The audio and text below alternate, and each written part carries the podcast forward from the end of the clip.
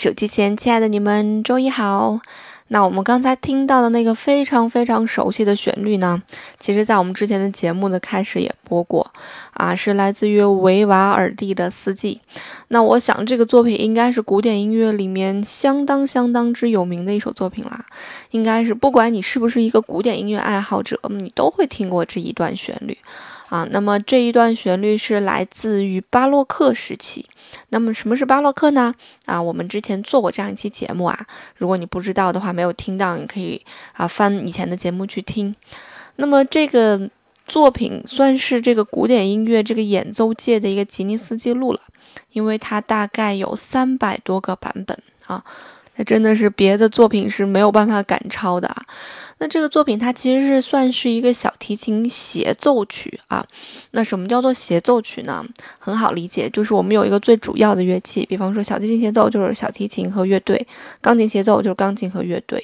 啊，那么这个乐队的编制呢，相对于现在我们的交响乐，它是会少很多，它的乐器少了很多。因为对于我们现在交响乐团，基本上大概是有百人的这样的交响乐团啊，但是在巴洛克时期的交响乐团呢，人数稍微比较少一些。那我们现在的交响乐团啊，基本上都会有长笛、双簧管、单簧管、大号啊、小号、圆号、长号。啊，还有各种鼓，什么定音鼓啊、三角铁呀，啊，还会有提琴组，比方说小提琴一、小提琴二、中提琴、大提琴，还有低音提琴。所以整个乐队的编制是非常宏大的。呃，那么现在的这样一个交响乐团，差不多得有八十到一百人。那么在贝多芬那个时候，交响乐团差不多也也有五十人左右。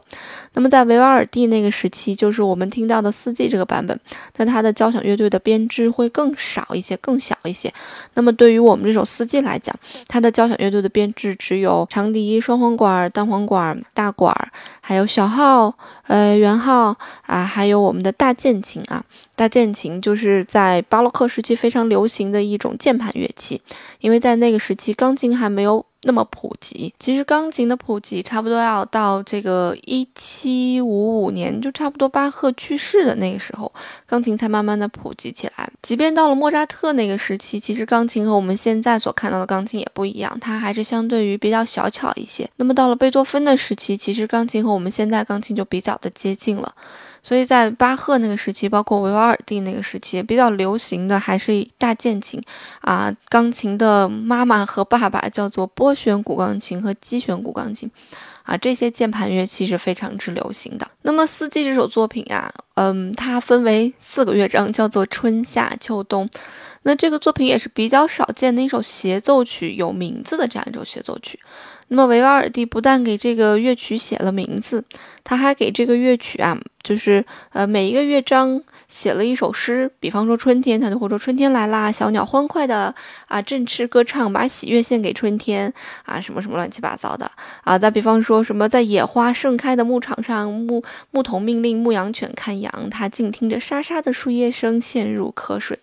他会写这样一个虽然不是特别有文采，但是确实很有画面感的这样一些诗，来帮助大家去理解音乐。所以这个也是在当时非常少见的。所以这首作品之所所以可以传播这么广泛，可能和它比较具体也有关系啊。一般来讲，对于太抽象的东西，可能对于我们大多数普通人来理解的话，就会觉得比较困难。但是对于比较具体的东西，哎，春天比较具象，夏天或者怎么样，对它进行一个描述，可能大家更有画面感。再加上这个非常好听的这样一个旋律，啊，所以这首作品就流传至今，至今都是非常非常热门的一首古典古典乐作品。那么聊到维瓦尔第呢，维瓦尔第是出生在我们著名的水城。威尼斯的一名作曲家，那么他在这个写作品的这个数量方面是相当相当之惊人的，啊，那么他一生的作品被发现的有大概六百五十首，其中包括五百五十四首器乐曲，四十多部歌剧，还有五十部那个宗教音乐，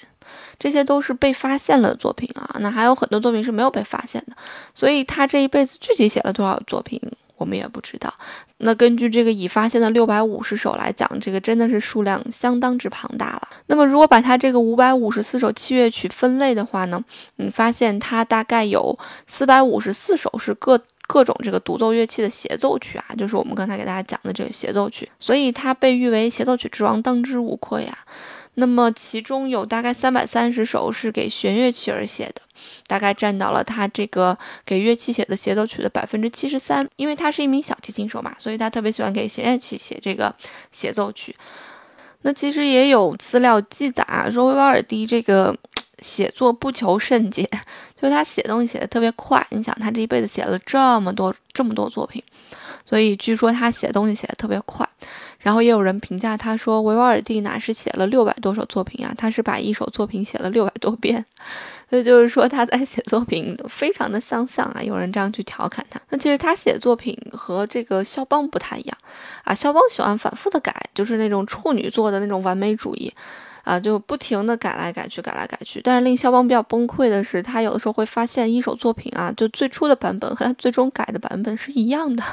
啊，肖邦就觉得非常的崩溃。那维瓦尔第不是这样，维瓦尔第就是写，那就写，写完就放在那儿啊，我也不会反复的去琢磨它改。你想他反复琢磨改，然后写六百多首，那简直就是疯了，不可能的这样一件事情。维瓦尔第曾经就形容自己写写曲子，他说我做起曲来比人家抄谱抄的还要快。据说他有一次受人委托要写十首协奏曲，然后哥们儿三天就写完了。这也真的说明这个他脑袋里面的乐思是非常丰富的啊。否则你说三天写十首乐曲，不管这个质量如何，也是一个非常 巨大的一个工程。那么其实，在威尼斯非常有名的一个广场就是圣马可广场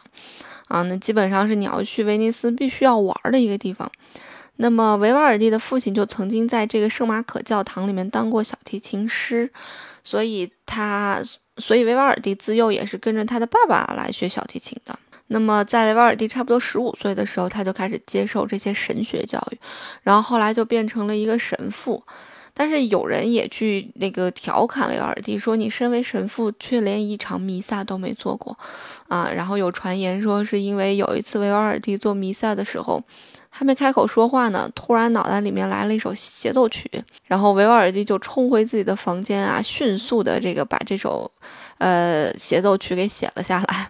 然后他就被炒鱿鱼了，说你这样怎么能当神父呢？就被炒鱿鱼了。但其实据维瓦尔第说呢，是因为他自己身体不好，患有比较严重的哮喘，所以没有办法主持弥撒。维瓦尔第啊，曾经被威尼斯人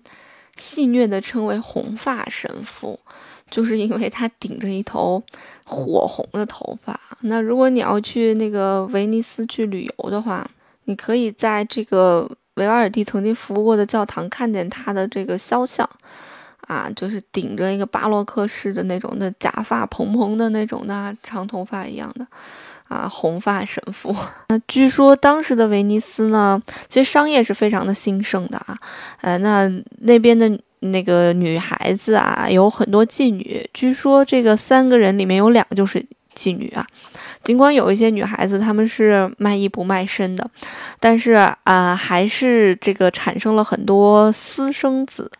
那么这个威尼斯政府就觉得有这么多私生子不行啊，然后他们就成立了一些公立的一些机构去收养一些被遗弃的女童。啊，当时有四个这样的机构，那么其中一个最有名的叫做皮耶塔，呃，那么维瓦尔第就是曾经在这个皮耶塔里面去，呃，教授这些被遗弃的这些女孩。据说这个建筑现在还。残存着，嗯，你在如果你搭乘水上巴士到了圣马可这个寺院前的广场下船，然后沿着这个大运河岸边向右走不远，然后你在它的左边就可以看到它的这个旧址。所以其实他的这首四季也是当时是为这些呃孤儿，为这些被遗弃的。嗯，女童所写的那其实这些女童在当时是有非常高的这个文艺素养的啊。有些人在听过这些女童的演奏之后。就当时就被震惊了，啊，就非常想看一看这些女童长什么样，然后去一看也是被震惊了，因为很多姑娘是有先天残疾的，比方说只有一只眼睛呀，或者长很多痘痘啊这样，所以当时这些女孩子的演出很多时候是坐在这个栏杆后面的，坐在围栏后面的，嗯，不会让大家看清楚她们具体长得是什么样子。那么。这样一首非常有名的、有三百多个版本的这个作品，最被推崇的一个版本，其实是来自于卡拉扬的指挥。那么小提琴的演奏呢，非常有名的一个版本，无疑就是我们前一阵子给大家介绍过的女神穆特了。所以这一个版本应该是所有版本里面被推崇的，呃，被被推荐的次数比较多的这样一个版本啊，因为大家都觉得卡拉扬指挥的这一个四季的版本，指挥的这个巴洛克时期的作品呢，非常能够体现出来巴洛克时期的音乐的一个特点。就是明暗对比和层次变化非常的多，包括你去看巴洛克时期的建筑或者美术啊，它都是有这个繁杂复杂的这种特点的，它会有一些堆叠，比方说在建筑上的那个空间的一个堆叠啊，所以在这一版的这个。呃，乐器的演奏的过程当中呢，乐曲的演奏阐释的过程当中呢，你也能听到很多堆叠和这个明暗的对比，色彩的变化是非常的丰富的啊，所以很多人来推荐这个版本啊。那今天跟大家聊了这么多呢，我们就来一起听一听维瓦尔第这个最有名的四季的这个春。